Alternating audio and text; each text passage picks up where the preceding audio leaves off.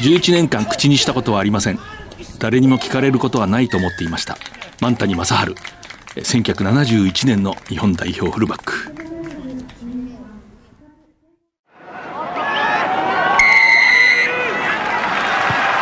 藤島大の楕円球に見る夢。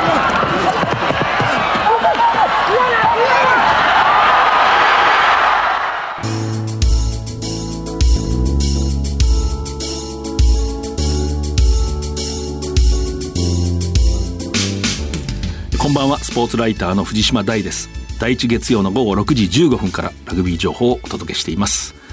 9月中旬から、まあ、全国で大学ラグビーが開幕します。ラグビーシーズンが始まります。今日は2020年大学選手権制覇。早稲田大学ラグビー部前監督の相良奈美夫さんをゲストにお迎えします。お楽しみに。まずはこの1ヶ月振り返ります。東京オリンピックに出場した7人制日本代表男子岩渕健介ヘッドコーチ女子晴れまきりヘッドコーチ退任発表しました。男子は今大会12チーム中の11位韓国に勝ったのみでした。女子は全敗の最下位に終わりました。強化体制刷新されます。世界最高峰リーグの一つスーパーラグビー。来シーズンはニュージーランドオーストラリアのそれぞれ5チームに加えてフィジーなど新しい2つのチームが参戦して計12チームで来年の2月に開幕する発表されました。東京パラリンピック車椅子ラグビー3位決定戦で日本は強豪のオーストラリアを下して2大会連続の銅メダルを獲得しました。優勝は英国イギリスです。大学ラグビー関東対抗戦 A は9月12日に開幕。関西のリーグ A は9月18日に開幕します。関東大学リーグ戦一部は9月26日に開幕します。藤島大の楕円球に見る夢。この番組はラグビー女子日本代表を応援する西南商事の提供でお送りします。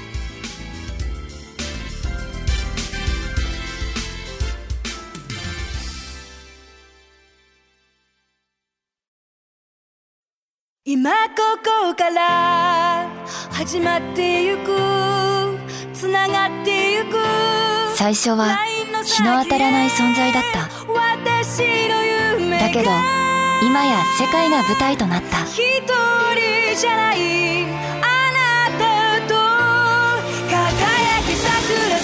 サイクルモアウィーキャン西南商事はラグビー女子日本代表を応援しています。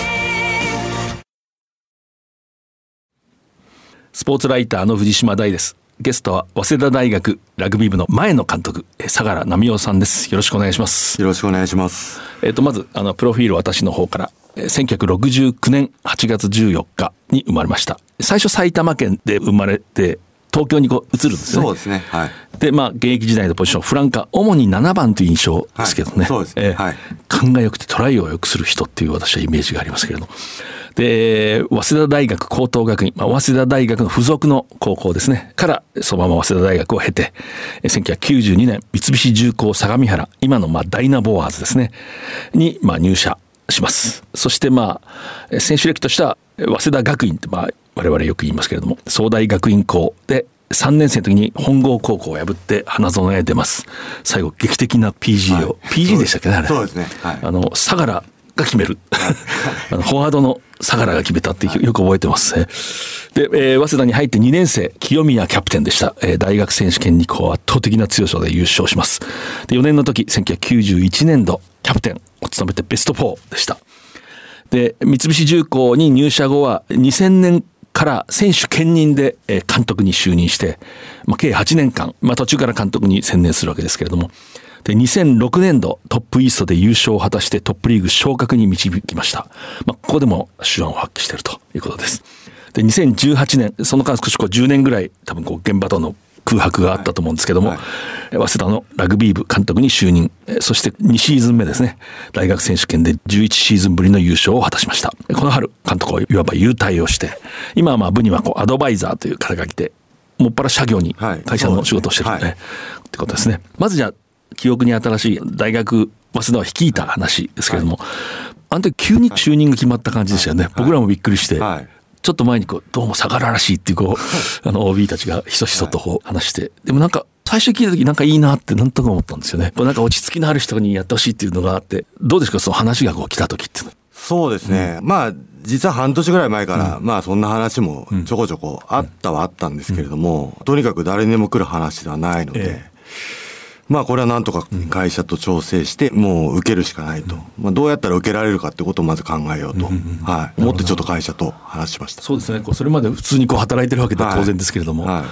最初にまあグラウンドに立って、最初の印象はどうですか？最初の時期というか、まあ。うん。そうですね、まああの学生たちがとにかくやっぱりおとなしい受け身だ、まあ早稲田っていうのは荒ぶるっていうまあ象徴的なものがあって、まあ常に大学日本一を狙わなきゃいけないっていう、まあそういうクラブでしたけれども。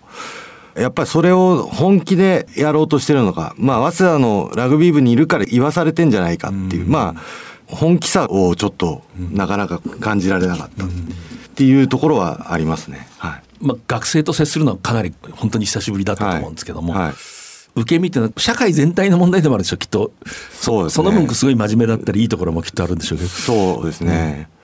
まあ自分もね、あのちょうど同じ世代の息子が2人いるんで、まあここはなんか親の責任みたいのもすごく感じてて、まあとにかくやっぱ昔はなんか僕が何かやりたいって言ったら、まあ親はいい意味でこう、じゃあ好きなようにしなさいと。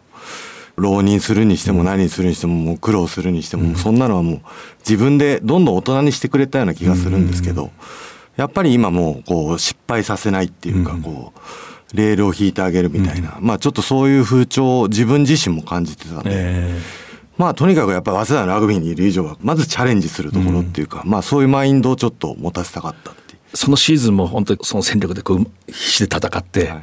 えーあの時は準決勝までですかね。ですねはい。えー佐藤キャプテンで。でその翌シーズンにまあ優勝するわけですけれども、はい。結果としてその変えられたわけですね。ある程度そういうマインドっていうかそうですね。部員の、えー。はい何か別にこう特別なことをしたわけじゃなくて、やっぱり最初のミーティングっていうか彼らとこう向き合った時に、やるのは自分たちじゃないかと、もう優勝手に入れるのもあの手に入れられるのも自分たち次第っていうことで、君たちが主役ですよっていう話をして、まあ僕も監督として優勝に導かなきゃいけないとか、やっぱそういう責務はあるにしても、やっぱりもうそこの結果責任だけ僕が負えばいいだけで、まあやっぱ学生がそこにどれだけ向かって本気で向かっていけるかっていう、まあとにかく一貫してそういうことを言い続けて、まあそのうちにやっぱりこう失敗しても、僕は失敗したことに関してはそんなに怒らなかった。どんどん失敗しなさいっていう話をしてたんで、まあだんだんそういうことに学生が慣れていくことによって実性っていうか主体性って自分がこうなりたいっていう意思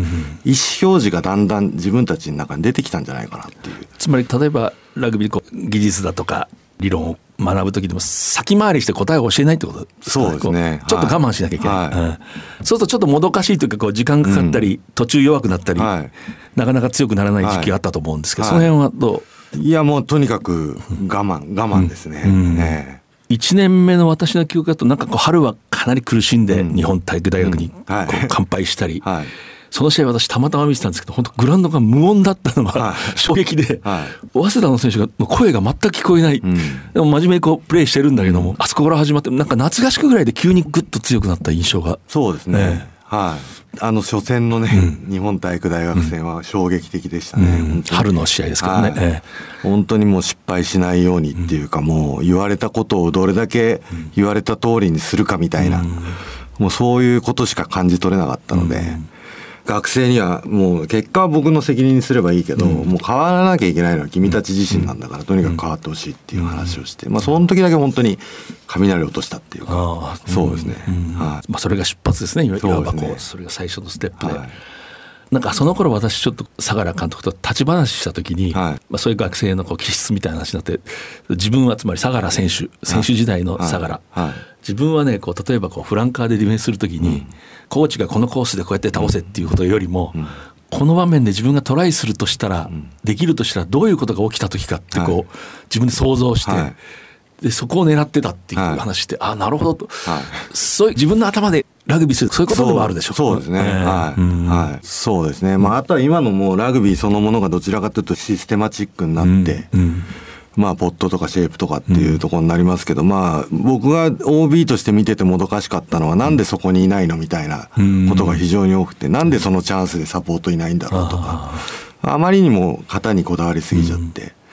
やっぱオールブラックスの選手ってブレイクした後とかブレイクされた後って複数の人数が戻ってたりとか、まあ昔はあの、ヘッドスピードっていうああいう練習あって、とにかくボールキャリアの両サイドにサポートしなさいみたいな。早稲田。の昔からある練習で。だからそのイレギュラーな状態こそチャンスなので、やっぱそこに対して反応するっていうことが全く見られてなかったので、まあそこは普遍的なものなのかなと思ってたので。こういうルールが変わったりしても、はい。はい。そのチャンスとピンチにこう、はい。スッと自分の意思というかこう自然に動いていく。そうですね。はなるほどな。るほど本当にこう現役時代の相良選手というのはこう本当にいいところにさっと出てきてトライあるいはこうブレイクをするイメージがすごいこう強かったですね、そしてまあ夏合宿から力をつけて、まあ、いわばステージに上がって、でまあその時の力はかなりこう振り絞ったと思うんですけども、はい。準決勝で明治ですかね、に惜しくも敗れたで翌年、はい。まあ、優勝するんですけど、はい。あの年は今振り返ると何がうまくいった？うーん。まあ一つはやっぱりこう2018年度の最初の年に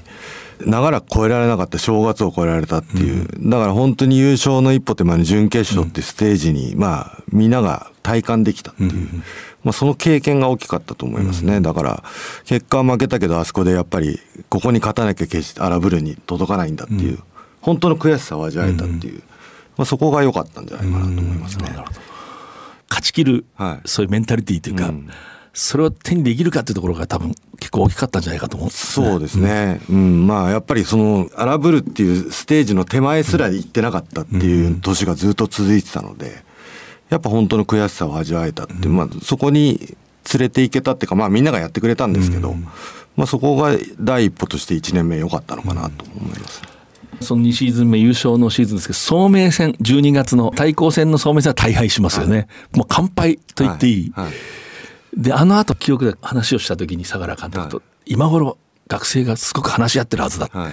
この敗戦を、はい。でなんか期待するような口ぶりだったのをすごく覚えてるんですけど、はい。はい実際そう話し合って良くなったわけですか？そうですね、まあ話し合ったというか、まああの年はやっぱり斎藤岸岡中野っていうこう1年生からずっと出てる、本当にいいメンバーがいたので、対抗戦総明戦は普通にやってもそこそこ勝負できるだろうっていう思いがあったんですけど思いのほか大敗したと。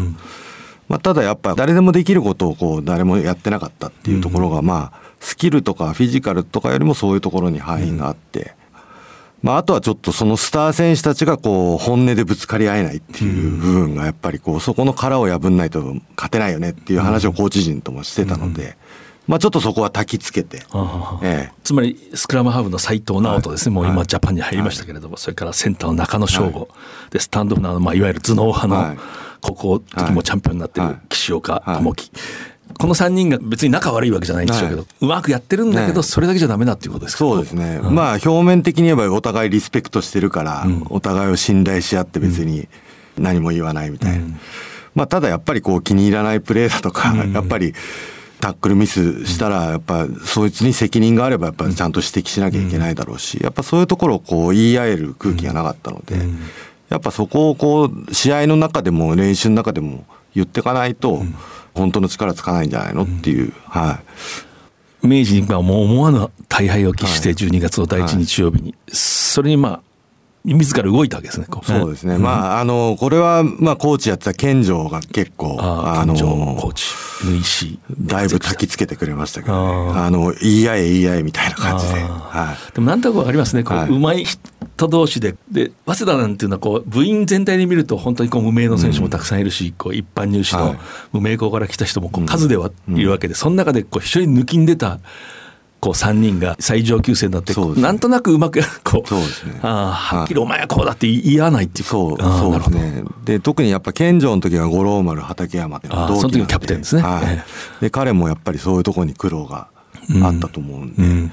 まあそこはちょっと健城に、自らの体験も含めてね、まあ斎藤直人中心にちょっとそういう話をして、まあ4年生の中でそういう場を持っても、何回かそういう場を持たせたっていう。ああそうですか、はい。確かに私こうずっとラグビー見てていろんなチームの練習見てていいチームの練習ってこう喜怒哀楽があるんですよね、こう1時間半の練習の中にこう怒ったり喜んだり、なんかこう感激したり、はでそそれがあるチームって大体いいチームで、こうスーッと綺麗に練習しても、スーッとフラットなチームとなんかこうそれ以上伸びない、なんかそういうイメージがあって、はい。雰囲気は変わりましたよね。はい。新しい国立競技場での決勝戦があって、はい。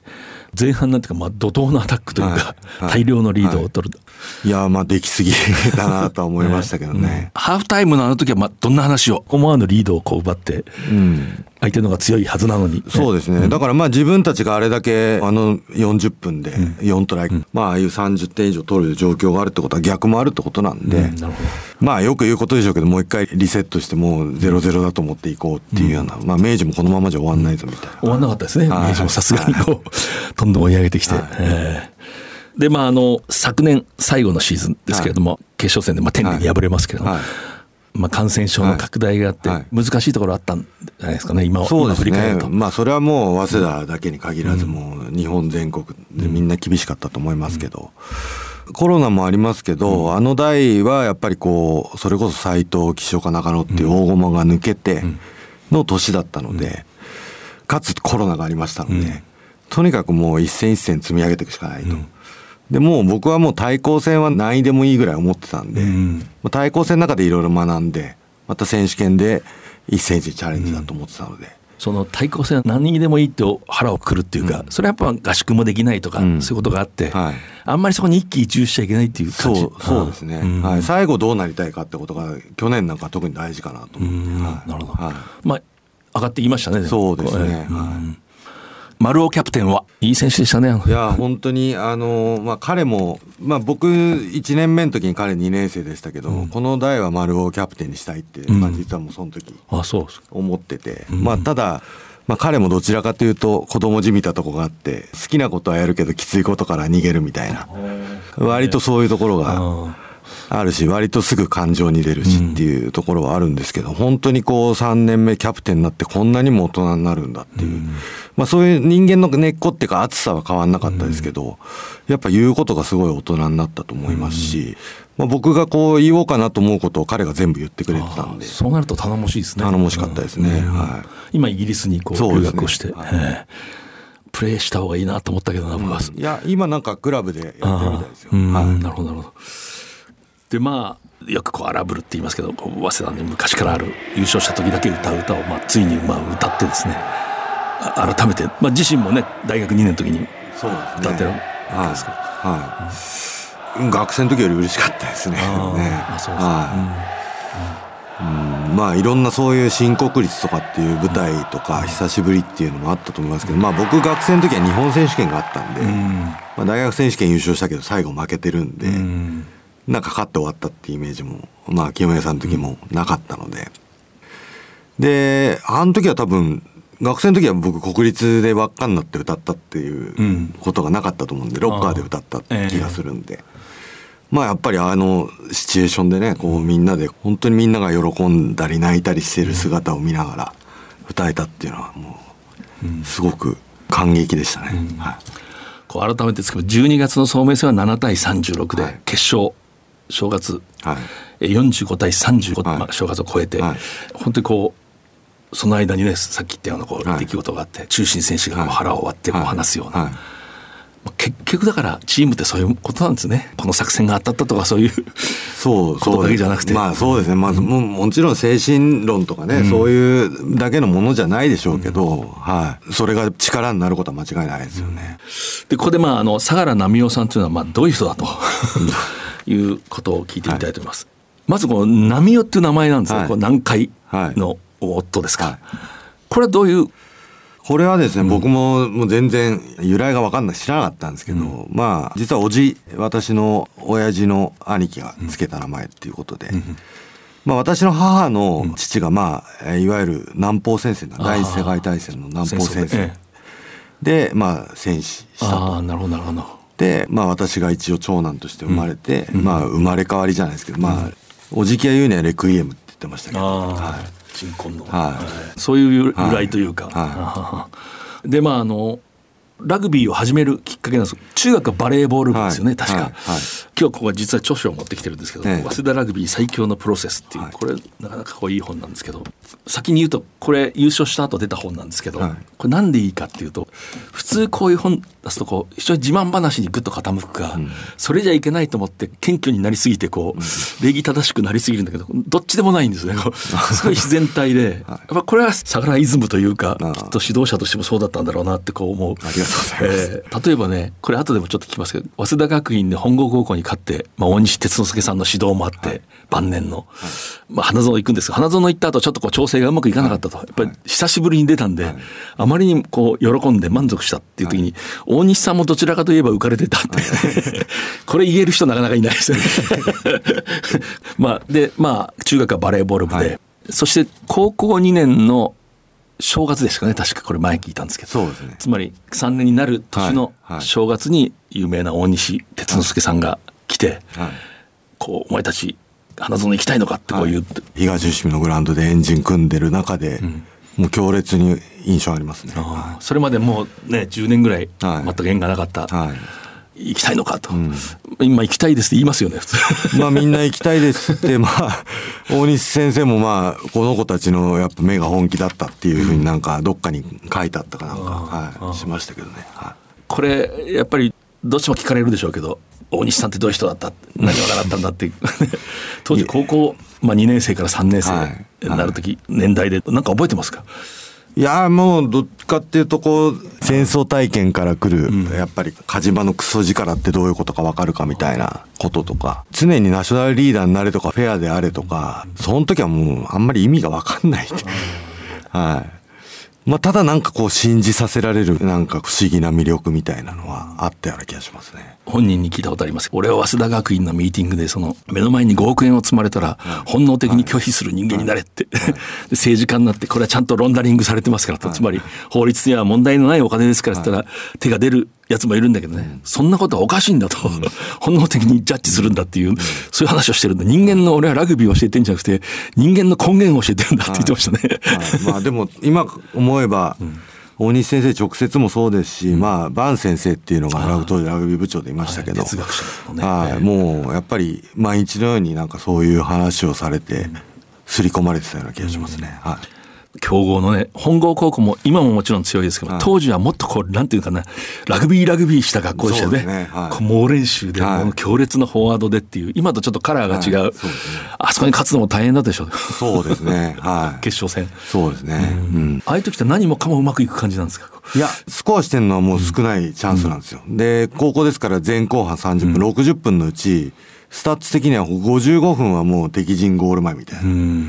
うんまあそういう感じで1点差で勝つっていうのはまあ多分ありえない試合じゃないかなと思うんですけど、まああの時もプロップのレギュラーのやつが1週間前に怪我して、まあメンバー変わって、で本郷協力スクラムだったんで、うん。なんかスクラムの組み方をこう変えろとか、あ大西先生が突然言い出して、うん、なんかとにかくそれをまあそう言うからこうやるかみたいな感じで、はい、やってまあでも確かに。もうそれで勝ったなって感じがしましたね。はい。で花園に行って東福岡高校とこう当たって、そんなスコアつかなかった記憶があるんだけど、7点差だったと思いますね。はい、で負けるんですよね、その時まあ大西哲之助も浮かれていたと、でまあ今度大学に入ります、はい。でこれ私も前立ち話した時聞いたことあるんですけど、自分は本当はラグビー部入る気はなかったと、はい。旅人になろうと思ってたと、はい。はい。これ本当です。そうそうですね。はい。その心は。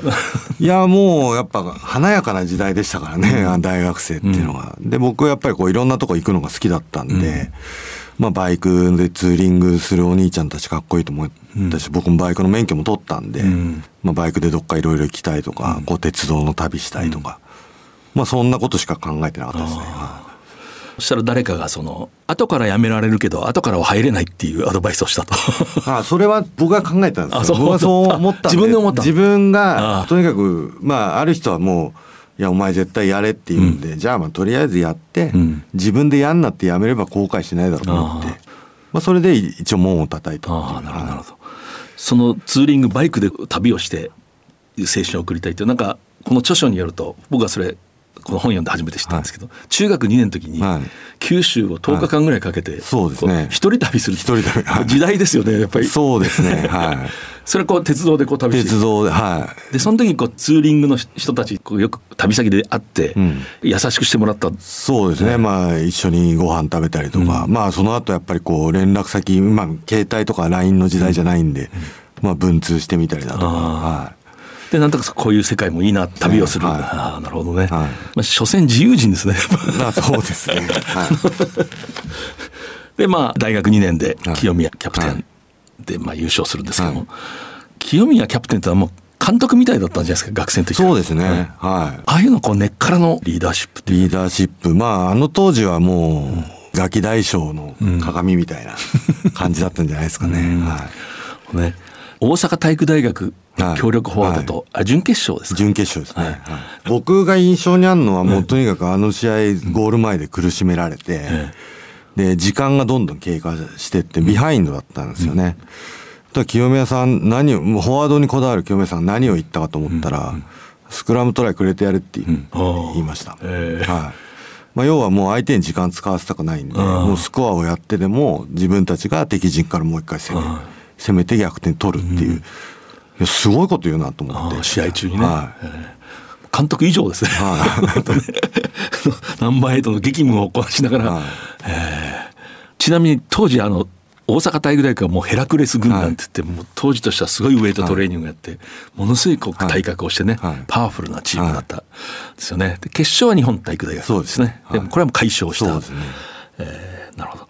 で今度キャプテンになりますよね、はい。時まあ準決勝で敗れるんですけど、えー大東文化大学か、悔いだとかあるいはこう何かこう後に指導者になって関係するようなことありますか？まあやっぱり悔いだらけじゃないですかね、4年間振り返って一番自分のプレーが輝いてたのは大学2年生の時かなっていうふうに思うんで、まあだんだんだんだんもうレギュラー確定してるからもう3年生4年生はなんとなく出れるんじゃないかっていう、まあ4年生はキャプテンだったっていうのもありますけど、まあ多分ラグビーに対してもっと成長できたはずなのにやっぱその機会を逸したっていうそういう後悔がすごくありましたね。まあやっぱ全体をまとめることとかなんかそういうことばっかり考えてて、ラグビープレーヤーという自分に対してこう向き合えてなかったんじゃないかなっていう。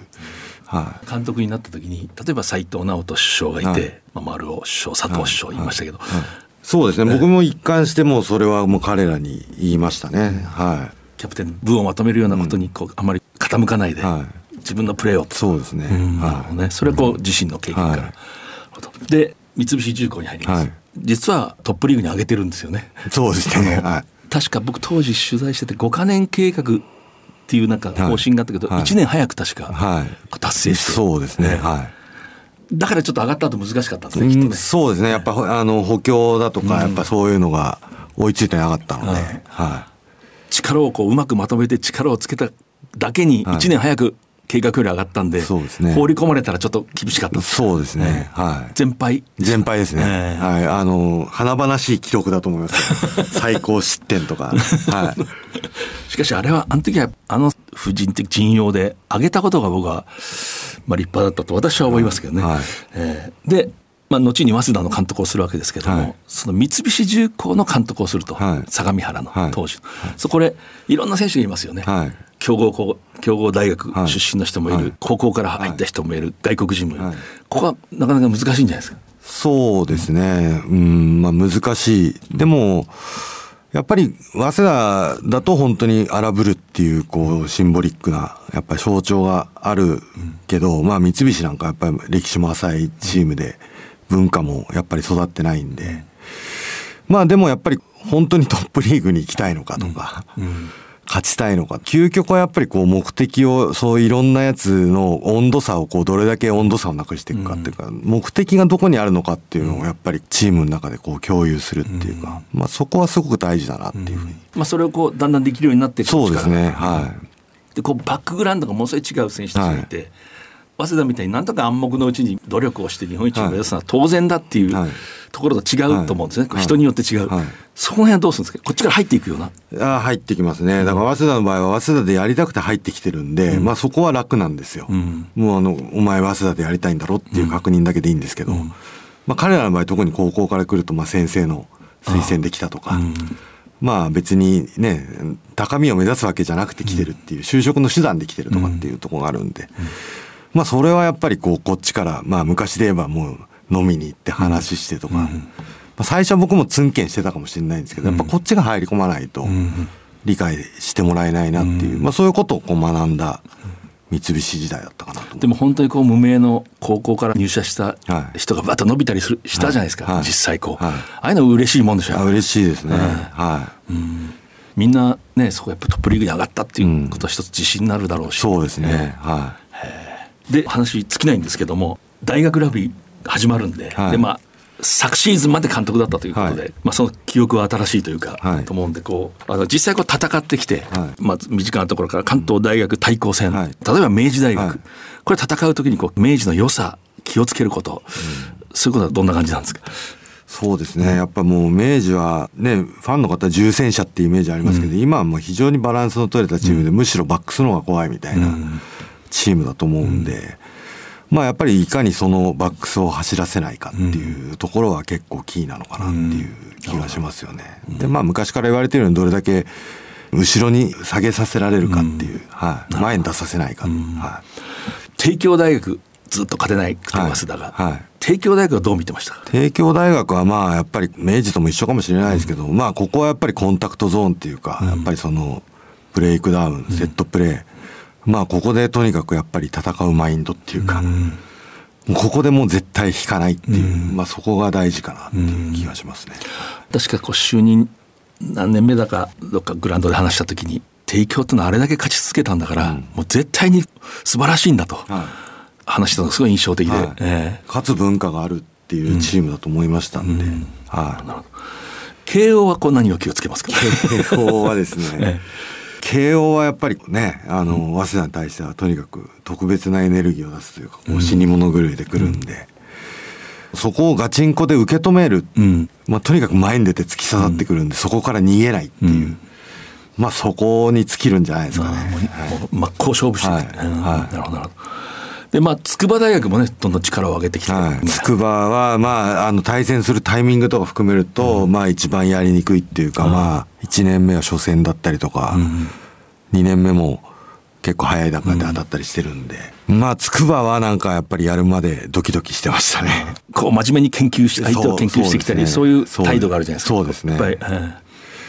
データもやっぱりシーズン序盤であんまりないので、うん。えこちら側のね、はい。こう、でこのリーグ戦関東の、はい。まあ公式戦で当たる場合当たらない場合あったと思うんですけど、はい。まあ今強いのはまあ東海大学、はい。ここはどうですかいや東海はやっぱり、まあ、フィジカルに長けてるここのチームだと思うんで、まあ、特にやっぱりフォワードが非常に強いチームですし、まあ、ディフェンスもしっかりしてますよね。なのでやっぱりこう東海は、まあ、僕らが対戦がなくてもやっぱりこうシーズンの中で夏合宿とか秋とか一回はやっときたい相手っていうか。あーなるほど。はい体を当ててみたい、はい。そうですね。自分たちのあの立ち位置がやっぱり測りやすい大学じゃないかなって、はい。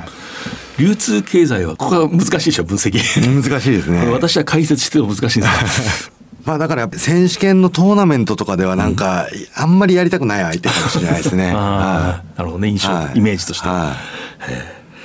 でまああの今日本大学もねい。力をつけてきて、そうですね。うん。はで関西のこう、まあ、天理とはええ。2度ええ。公式戦で当たりましたけども、はい。はい天理はどうでした？い。帝京大学、天理大学には、まあ僕すごい学ばしてもらったなっていう気がして、まあ特に天理っていうのはやっぱりこうチームカラーが人員構成的にも早稲田と似てるような、ん。外国人彼らいますけど、んやっぱ無名の子が多いとかっていうところで、やっぱそこがどうしてベスト4とかにこう生き続けられてるんだろうっていう、まあそこにすごくヒントもあったし、見習うところがあるんじゃないかっていう。やっぱりすごく真面目ですよね、やっぱりね。チームとしてやるべきことを意思統一されてるっていうか。はなんか確か1年目にい、あの、春の招待試合ですね。か、はい。その時早稲田がこうずっと大事にしてきたものを全てその天理がはい。先んじてというか、まあみんなできてるっていうようなことを話してた、はい。そういう印象でそうですね。したね。それ要するに自分が心がければできるようなプレーそうですね。はい。まあ、早く起きるとか、少しでも前に出るとか。うん、そういうことですかね。はい。同志社だとか京都産業大はい。学当たる当たらないは別としてこうどんな印象を持ってますか？関西もこうファンが多いんで。うんやっぱり勢いに乗せるとやっぱりこう手強いチームかなっていうふうに思いますよね、関西のチームは特に、はアタック力というか。い、アタック力が乱打戦が多いイメージはありますけど、やっぱりこう乱打戦多いってことは取る力はすごくあると思うんで、やっぱり勢いに乗せたくないチームだなって気がしますよね。昔の印象は特にそうですけど私記者時代に関西の大学ラグビー見るとこうお互いに力を発揮し合うように、うん。こう試合して関東の対抗戦は相手に力を出させないようにこう、はい。はい試合するっていう印象がありましたけどね、うん。なんかそういう土壌っていうか。そうですね。ん。はい。そう乗らせると怖い。そうですね。ええ。でまあ今季、まあ、現場最前線は離れましたけども、まあ、まだこう情報はあると思うんですけど、こ僕この早稲田は今季どう見てますか？まあ、夏合宿で帝京明治に勝つっていう形で、まあ、早稲田自体は順調に来てるのかなと思いますけれども、まあ、やっぱりどこがピークなのかってことが大事だと思うんで、まあ、今年は混戦じゃないかなと思いますね。だから、帝京明治、慶応も春ちょっと不遇のことがありましたけど、まあ、そのあたりも怖いなと思いますし、まあ、リーグ戦でいうと、まあ、僕は今年は東海がいいんじゃないかなっていう気がしますね。はい。天理もね今年も大事な年で、はい。えそうですね。えであの相良正彦っていう選手がいますけど、はい。なんかヤマハにの練習にちょっと参加した時期があったって、ヤマハの僕はあるあの選手に聞いたら、はい。全く通じますって言ってましたね。あそうです彼はもう全くトップリーグの,、あのヤマハの中に入ってもこうそんなに大きくないけはいどだけど強いですよね。そうですね、まあ、うん不思議とね、コンタクトの強さみたいのはあると思いますよね。はい楽しみじゃないですか。楽しみですね。でも本人はちょっと今年伸び悩んでるっつってなんか、夏合宿で久しぶりに親子の会話をしましたけど、やっぱり監督だとねちょっと難しいですもんね。初めてなんかラグビーの話したかもしれない。あのお兄さんもね立教大学で、はい。そうですね。ええ。立教大学のフッカー。お兄さんの龍太。どうして？今、まあ彼1年ちょっとニュージーランドに留学途中でしたりしてたんでまあまだ大学4年生なんですけど、立教ではちょっと今プレーしてないんで。あ日教で4年終えて、はい。その間留学したんで、大学に残ってるよそうそうですね、まあただ彼もトップワンでプレーしたいっていうことでなんか行き先を探してるようです私よ見たことあるひたむきな選手ですよね。いや彼は真面目ですね。ね。はい。またこうタイプ違うんですね。タイプが全然違いますね。はい。同じ親父なのに、はい。本当にそうですね。はい。今こう早稲田の監督を時代を振り返ると、はい。その非常にこうまあ強化しなきゃいけないけど昔から早稲田が大事にしてるようなものっていうのは、私も OB なんでわかるんですけど、そういう文化もこう守っていくあるいは作り上げていく、はい。はい。この辺のバランスはあったと思うんですけどそこはどういうふうに意識して、そうですね。まあなんか一番意識してたのは、まあ僕の主観かもしれないけど、やっぱこう、早稲田らしさを取り戻すっていうようなところが僕のミッションだったのかなとも思ったんで、継承と創造って言いますけど、まあまさしくそこなのかなっていうことでやってました。もうとにかく誰でもできること、しかし本当にゴールを切るだとか、まあこぼれたボールに反応するとか、まあそういうのがなんか早稲田がすごく大事にしてたことだし、まあそこが肝となるゲームで、やっぱりそこをどっちが制するかで、勝つ試合もあれば負ける試合もあるっていう、まあそれが早稲田じゃないかなって気がするんで、まあそこをすごく意識した3年間だったと思いますね。そのずっと流れがあって前任の山下大吾監督はやっぱりこうプロフェッショナルなこうトッププレーヤーだったんで選手の体格をしっかり食事を変えてしっかりトレーニングさせて体を作ってブレイクダウンを激しくってこうその功績もありましたよね。でそこをまさに継承はしてね。はい。しかしその少しそうある意味昔のはい。文化みたいなものにもを意識したと。そうですね、だからまさしく継承ですごくいいことを残してくれたと僕は思ってるんで、まあそのベースがあってそこに僕はその文化っていうかどちらかというと精神的なところっていうか、早稲田とはみたいな、多分そこをやったんじゃないかなって、ね、この間あの大田尾新監督がはい。春会った時に僕がこう話してたら喫茶店でこう話したんですけど、なんかこう3軍以下の選手の話ばっかりするんですよね。こういうのがいるんですよこういうのがいるんですよ、あまりエースクラスの話はししない。したらやっぱりあそこが3軍以下の選手の目が輝いてないと優勝できないんですよってこう言ってて、やっぱりそういうのは相良監督が今度ものを継承してるんだなと思いましたけどね。ああそうですね、はい。まあ彼もちょうど交代際の時の挨拶っていうか、予選会での挨拶してくれた時に、やっぱりこう、まあ、僕がある意味こうもう一回しっかりベースを作ってくれたっていうようなことを言ってくれたんで、まあ、そこはまあ素直に嬉しかったですね、はい、ラグビーマージンのインタビューこれを面白かったですけどなんかこうファーストミーティングで最初にこうミーティングで、さっき言ったようにこれをやっていくんだ、うんでそれについてどうでしたかって聞かれてみんな納得してたと。しかしその3軍以下のある選手がいて、はい、二浪して入ってきた、はい、で彼が私も納得したけど、はい、リーダーたちがあまりに鵜呑みにしてるのが心配だって、こう言って、でそれを聞いた時に太田尾監督嬉しかったって言ってましたね。ああ早稲田の文化まだ死んでないなと思った、はい。はい、そうですね。僕もなんかあいつのそのあいつっていうかその、まあ、誰って分かってますけどあいつのそういう視点っていうか言葉はなんとなく嬉しかったですね、うん、なるほどなるほど、ね、そんなうなみにしてんじゃねえかって。なんかこう面白いなと思ってね、うん、あとねこれ私最後に相良前監督に聞きたかったんですこう著書にこうあるんですけど一番大切なのは自分に欲がないことではないか。これが指導者として大切なことだって、はい、これはなかなか深い言葉だと思ってね、ええ、これちょっとこう真意というか。そうですね、うん、まあやっぱり主役が誰なのかっていうことですよね、うん、やっぱり選手をこう、まあ、導く人であるんでしょうけど、うん、どうやってこう背中を押してあげられるかっていう、まあそういう人じゃないといけないのかなっていう。まあそういう思いからですかね。で大体こう人間欲出した時は、まあいい結果が出ないっていうことをやっぱり今までのこう50年近くの人生の中でこう そうですか、はい、なんか感じたこともあったさすが旅人ですね、はい。えー、なるほど。本当に話は尽きないんですけれども、えー、本日のゲスト一昨年度ですね、はい、大学日本一早稲田の、えー、前監督相良奈美夫さんでした。ありがとうございます。ありがとうございました今ここから始まってゆくつながってゆく。最初は日の当たらない存在だった。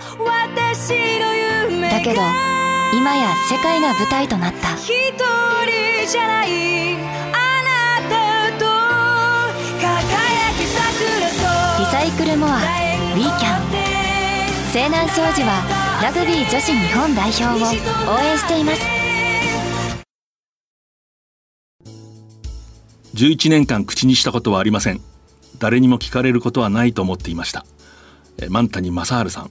勝地さんってこう呼ぶ人も多かったですけれども日本代表のフルバック1971年9月28日午後7時5分キックオフ。ジャパンとイングランドが秩父宮ラグビー場でぶつかりました。